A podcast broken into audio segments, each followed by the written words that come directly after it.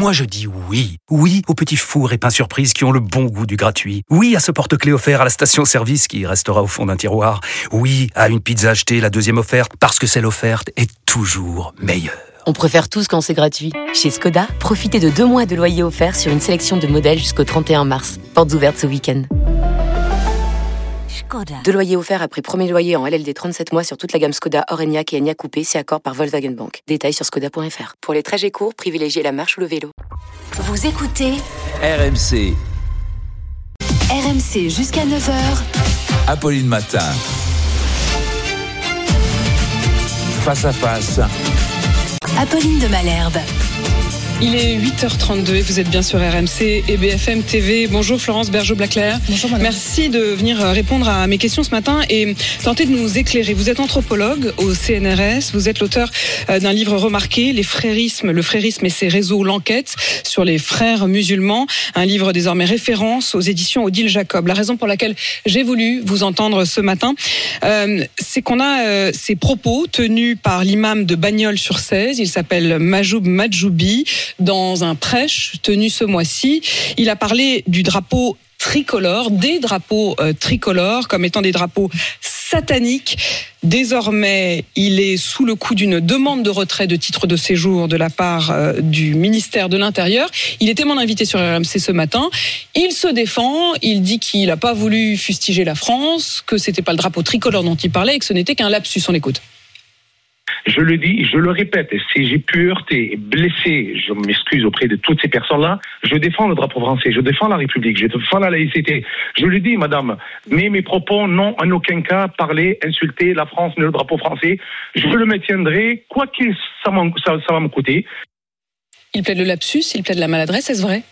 Alors, euh, bon, pour euh, mon- enfin, décrire un petit peu cet imam, donc c'est un imam fréro-salafiste qui travaille donc euh, dans une mosquée du Gard, euh, qui a des responsabilités, qui est en France depuis une quarantaine d'années, même s'il est donc de nationalité tunisienne. Euh, alors il dit dans cet extrait que vous venez de présenter, je défends la République, je défends la laïcité, c'est évidemment faux. Euh, par contre, en ce qui concerne le lapsus, je pense que c'est vrai. Et je pense qu'on a une espèce de, de surréaction euh, qui n'est euh, qui n'est pas bonne parce que finalement on essaie de viser euh, l'homme alors que ce sont les idées. Euh, ce qu'il dit là est tout à fait, je dirais, banal dans les mosquées. C'est ce qu'on entend partout. Ça vous surprend Hors pas caméra, télévé, non, pas du tout. Parce que qu'est-ce qu'il dit? Je voudrais remettre un petit peu ce, ce qu'il dit dans. Prenez le temps et c'est pour ça aussi qu'on voulait vous recevoir ce matin. dans son contexte, il dit, il commence par dire toutes les gouvernances vont chuter. C'est fini, Amdoulillah, on n'aura plus tous ces drapeaux tricolores et je pense qu'effectivement il veut dire ces drapeaux colorés des États qui nous gangrènent, nous font mal à la tête, qui n'ont aucune valeur auprès d'Allah. La seule valeur qu'ils ont, c'est une valeur satanique. Tous ces drapeaux qu'on lève dans les matchs et on crie, on tape le musulman sur la tête et on l'insulte de tous les noms. Ceux qui les ont imposés, c'est simplement pour qu'on se déteste, que la haine soit créée dans nos cœurs entre musulmans, hein, c'est ça qu'il veut dire, qu'on s'aime pas, pour qu'on mette euh, les drapeaux devant les valeurs de euh, Allah, euh, la ilaha illallah, c'est-à-dire la, la, la- la profession de foi. Eh bien, tout, ça- tout ça n'aura plus de valeur. Donc, il est, il s'adresse à ses fidèles. Euh, il, donc, c'est- c'est un discours je dirais, à usage interne. Il l'a d'ailleurs Euh, précisé hein, ce matin lorsqu'il était en direct avec moi. Il disait je m'adressais à un public non seulement musulman, mais à 99% maghrébin. Voilà ce qu'il a dit. Oui. Alors, euh, en fait, c'est la pensée frériste. Euh, la pensée euh, frériste, c'est euh, c'est une pensée qui considère que ce qu'il faut mettre en place, c'est l'Oumma, c'est-à-dire la seule nation qui vaille, c'est l'Oumma, la nation islamique. Et, cette, et donc, les frères, depuis le début, hein, depuis leur création en 1928, se sont toujours opposés aux États-nations. Pour eux, les États-nations, ce sont des constructions occidentales et il faut les abattre parce qu'elles divisent et elles divisent les musulmans entre eux et les empêchent de rentrer dans leur histoire. Et leur histoire, c'est celle de l'accomplissement du califat de la société islamique mondialisée. Donc tant qu'il y a des États, eh bien ça divise les musulmans entre eux et on ne pourra pas arriver à la finalité.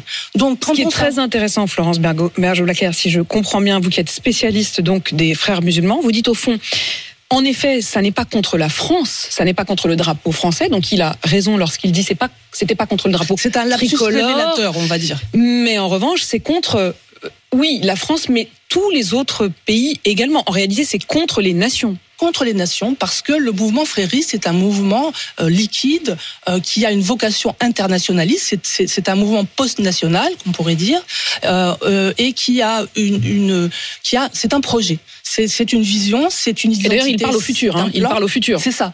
Un jour, il arrivera parce que les frères sont persuadés que un jour arrivera donc euh, ce que Dieu a décidé pour les hommes, c'est-à-dire la société islamique. Donc, il est dans cet univers-là et il s'adresse à des à, à des fidèles qu'il veut endoctriner. Hein, c'est ce que font les frères depuis euh, des décennies et ils le font de façon euh, systématique et ils l'ont fait plus souvent d'ailleurs en, Europe que dans les pays musulmans. Si on regarde la, durée, euh, les frères musulmans, c'est une confrérie qui naît en 1928 et elle arrive à peu près en Europe dans les années 60 et là où elle va se déployer véritablement, déployer son idéologie, devenir un système très intelligent, justement dans les sociétés sécularisées et notamment en Europe. Je voudrais rebondir sur ce que vous dites, Florence Berger-Blaclair, parce que ce matin, euh, sur RMC, j'ai eu des témoignages euh, qui m'ont appelé au 32-16 d'auditeurs, et notamment l'un d'eux euh, qui appelait de la région de Toulouse, qui est musulman et qui a arrêté de pratiquer parce qu'il dit justement que dans les mosquées françaises, quand il est en Algérie, il va à la mosquée. Quand il est en France, il n'y va pas. Il n'est pas du tout surpris par les propos de,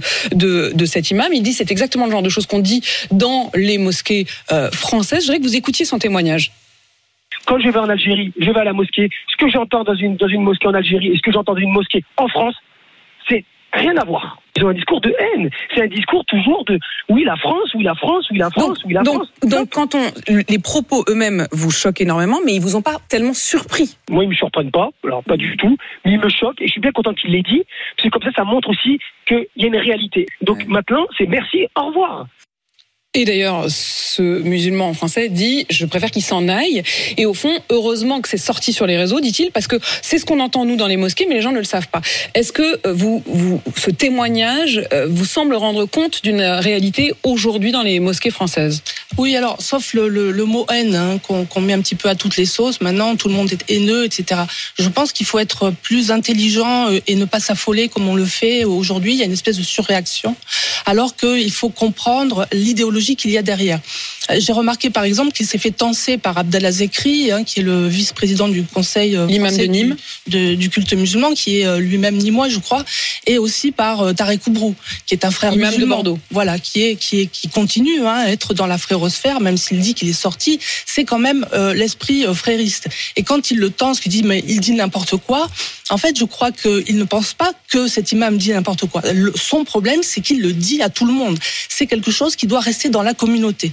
Donc ça, c'est très important pour Ce comprendre que le vous êtes en train de dire, c'est frérisme. qu'il y a- il y a un double discours. C'est-à-dire Oui. qu'au fond, euh, moi j'ai reçu euh, hier en direct pour réagir justement à ces propos euh, l'imam de Nîmes, euh, de la Zécri dont vous parlez, qui en effet, en tout cas à mon micro, disait c'est épouvantable. J'espère d'ailleurs que cette OQTF, que ce- ce- cette demande du ministère de l'Intérieur pour que cet imam quitte le territoire sera appliquée le plus vite possible. Je condamne ces propos. Pour vous, il y a une forme d'hypocrisie. Oui, en, en ce qui le concerne, Abdallah Zekri, oui, il y a une forme d'hypocrisie. Euh, en ce qui concerne Tarek Oubrou, c'est plus un double discours parce que le frérisme est un euh, est une théocratie. Et leur objectif, c'est de remplacer donc la démocratie par la théocratie. Donc ils savent évidemment que c'est tout à fait subversif et qu'ils ne seront pas entendus s'ils prononcent ces idées dans l'espace public, que ça va provoquer exactement ce qui se passe en Est-ce ce qu'on moment. a les outils Donc ce qu'il lui reproche, Vas-y. c'est de dire tout haut ce que la confrérie pense tout bas. Est-ce qu'il, est-ce qu'on a les outils en France? On a vu donc effectivement, comme vous le dites, il y a une forme d'affolement. Euh, la, la vidéo de ce prêche est sortie sur les réseaux. Immédiatement, le ministère de l'Intérieur a dit, et d'ailleurs le préfet euh, du Gard précise qu'en fait, ça fait un bon bout de temps que cet imam est dans le collimateur ou en tout cas sur les écoutes, qu'ils sont attentifs à ses euh, propos. Le ministre de l'Intérieur Gérald Darmanin personnellement s'est engagé en disant qu'il avait demandé à ce que son titre de séjour lui soit retiré. Il est de nationalité tunisienne et donc qu'il reparte en, Tunisie. Est-ce qu'on a les, outils? Est-ce que euh, cette réaction euh, vous paraît presque une forme d'agitation euh, ou est-ce que en effet il faut euh, demander l'exclusion du territoire de cet imam Non, je pense qu'il ne faut pas se concentrer sur les, les individus, il faut se On concentrer se souvient sur les Hussein, idées. hein, évidemment, de l'imam Hussein et de, et Voilà, de la ça- difficulté qu'avait eu le ministère de l'Intérieur une fois qu'ils avaient dit qu'il fallait qu'ils partent à le faire véritablement partir. Mais derrière Iqiyoussen ou euh, Majoub Majoubi, il y a des milliers et des milliers d'autres imams qui sont exactement sur cette même ligne. Donc il faut euh, combattre les idées, euh, l'idéologie, comment elle se déploie dans tous les secteurs de la société. Là, c'est vraiment l'arbre qui cache la forêt. Il faut vraiment pas se concentrer là-dessus et, euh, et, employer des remèdes beaucoup plus, euh, beaucoup plus profonds et qui partent de l'intelligence. Et ça, moi, je dis toujours à mes lecteurs, ce sont les citoyens qui vont se débarrasser du frérisme parce qu'il est, euh, il est dans notre quotidien. D'ailleurs, tout le monde en parle. hein. Je veux dire, la, présence islamiste sur le territoire, c'est extraordinaire. J'aurais jamais pensé, d'ailleurs, quand j'ai sorti mon livre, que ça soit à ce point quelque chose qui touche les Français au quotidien. Et je leur disais, je leur disais, je leur dis souvent, il faut s'armer intellectuellement. Il faut d'abord comprendre leur système de pensée pour pouvoir leur répondre. Et donc, c'est ce que nous nous faisons en anthropologie, c'est-à-dire que nous essayons de, de comprendre les cadres de pensée, ce qui donne sens euh, à leur euh, à leur euh, à leurs paroles, ce qu'ils visent, dans quel univers mental ils sont, et ensuite on peut, eh bien, chacun finalement leur leur refuser ce qu'ils demandent, c'est-à-dire la théocratie. Combien de prêcheurs radicalisés? On sait qu'il y a euh, 2300, environ 2300 lieux de culte musulmans en France. Euh, le ministère de l'Intérieur dit euh, des propos anti-France ou radicalisés ne sont qu'une infime minorité. Est-ce que c'est aussi votre constat? Non, je pense pas. Je pense que c'est un discours banal hein, dans, dans l'imama en France, ce qu'on a entendu. Et il le dit peut-être à la sauce fréro-salafiste, c'est-à-dire avec un petit peu plus de provocation. Mais si vous voulez, vous avez des imams qui s'adressent à la à l'élite euh, des musulmans et vous avez euh, euh, l'imam qui s'adresse plutôt aux euh, populations euh, euh, plus moins moins éduquées. Et, et là, on est un petit peu dans ce cas-là, quelqu'un qui, qui parle cash. Et euh, pour se faire entendre justement des, des, des populations qui, qui ont besoin, euh, voilà, qu'on va orienter vers des problématiques plus de la défense, du sport, de voilà, de l'action.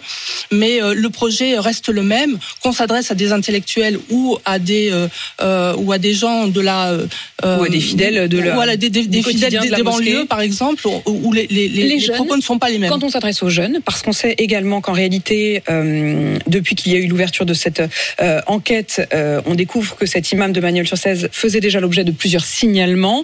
Il a notamment, euh, il œuvrait dans une école de soutien scolaire à des enfants de 7 à 17 ans, une centaine d'enfants qui euh, suivaient euh, les, cours de cet euh, imam. Cette école a été fermée pour des raisons administratives, parce que les lieux sont considérés comme non disponibles pour accueillir le public. Bref, euh, est-ce que ça veut dire qu'en fait on n'a pas les outils sur le fond Vous vous dites qu'il faut s'adresser à la question du fond et que on contourne ce fond parce qu'on n'a pas les outils. Donc Voilà. on dit bah le problème c'est euh, euh, les normes d'accueil et de sécurité de la salle au lieu de dire bah en fait le problème c'est de dire à des jeunes Français que la France doit être dépassée et qu'elle n'est pas reconnue par Allah.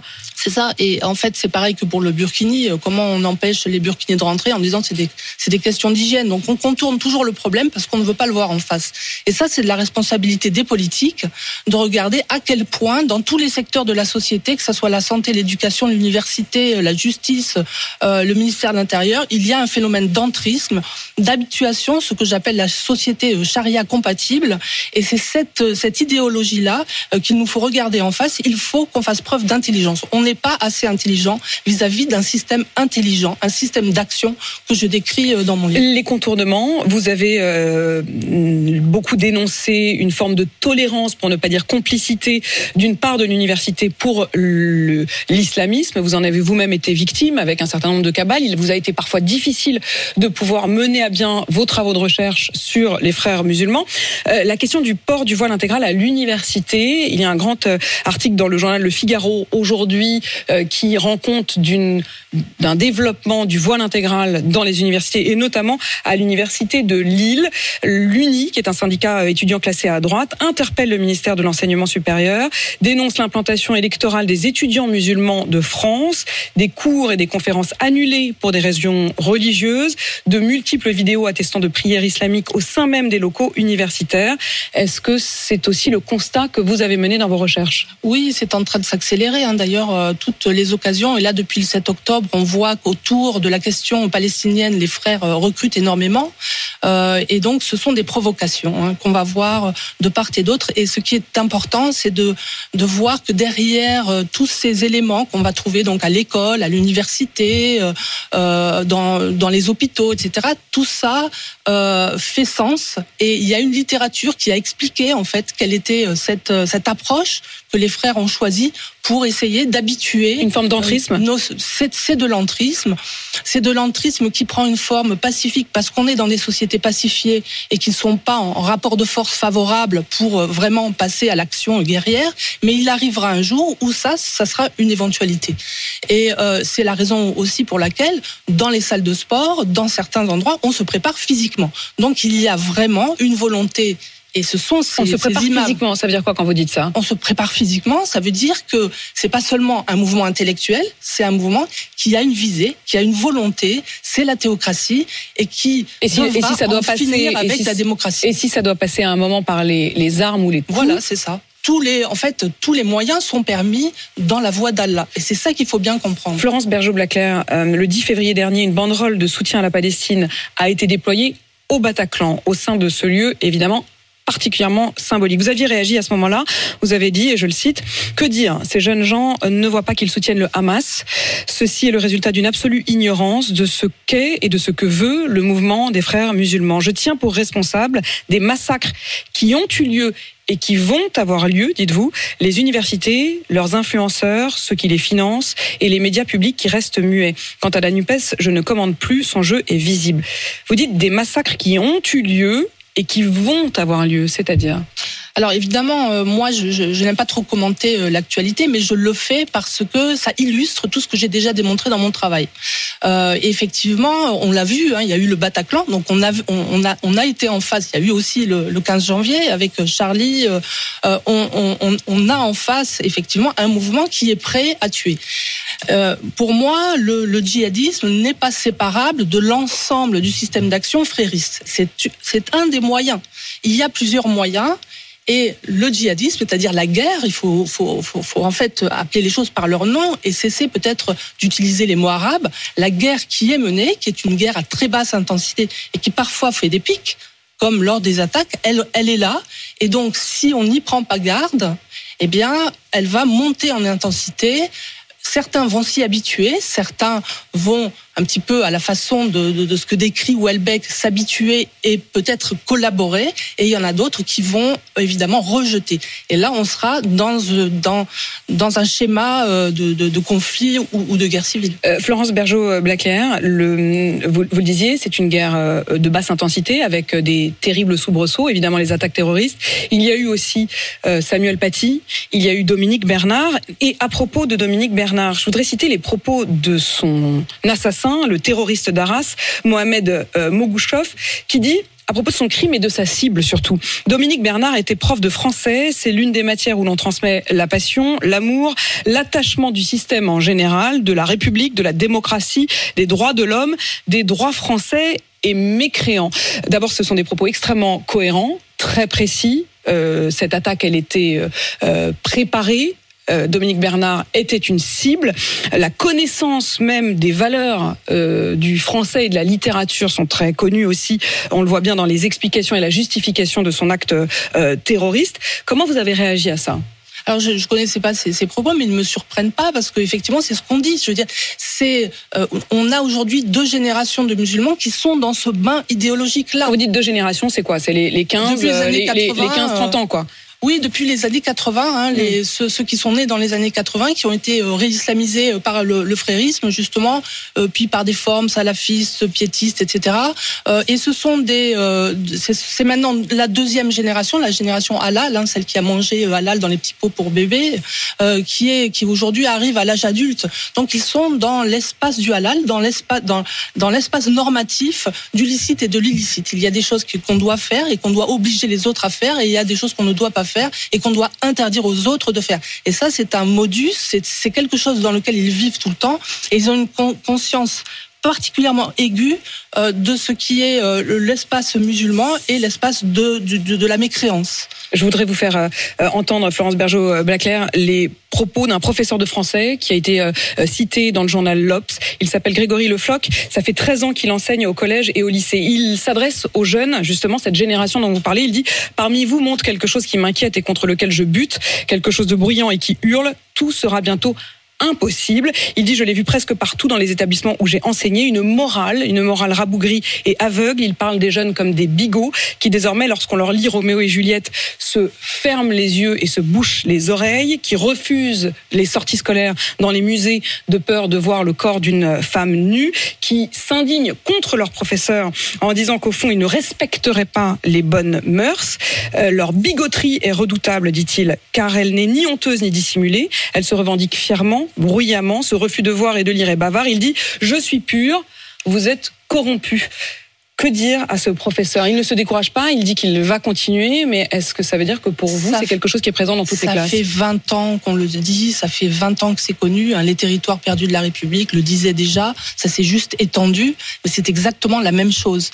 On est au courant de tout ça, on sait comment ça fonctionne. Les universités ne jouent pas le jeu en faisant comme si c'était jouer le jeu du Front National, de l'extrême droite, etc. Alors qu'on est dans une situation dramatique. Moi, je le vois parce que les gens viennent m'en témoigner. Chacun a une histoire de son cousin, de sa belle-sœur, de son frère. Il y a ça a touché tous les secteurs. Il nous faut prendre à bras le corps ce problème-là, mais par l'intelligence et pas en sacrifiant un imam par-ci par-là. Ça, c'est de la communication. Et ça ne suffira pas par euh, l'intelligence, euh, dites-vous. Merci Florence Bergeau-Blaclair. Je rappelle que vous êtes anthropologue au CNRS. C'est le titre de votre livre, de votre enquête, Le frérisme et ses réseaux. L'enquête, c'est aux éditions Odile Jacob. Merci à vous.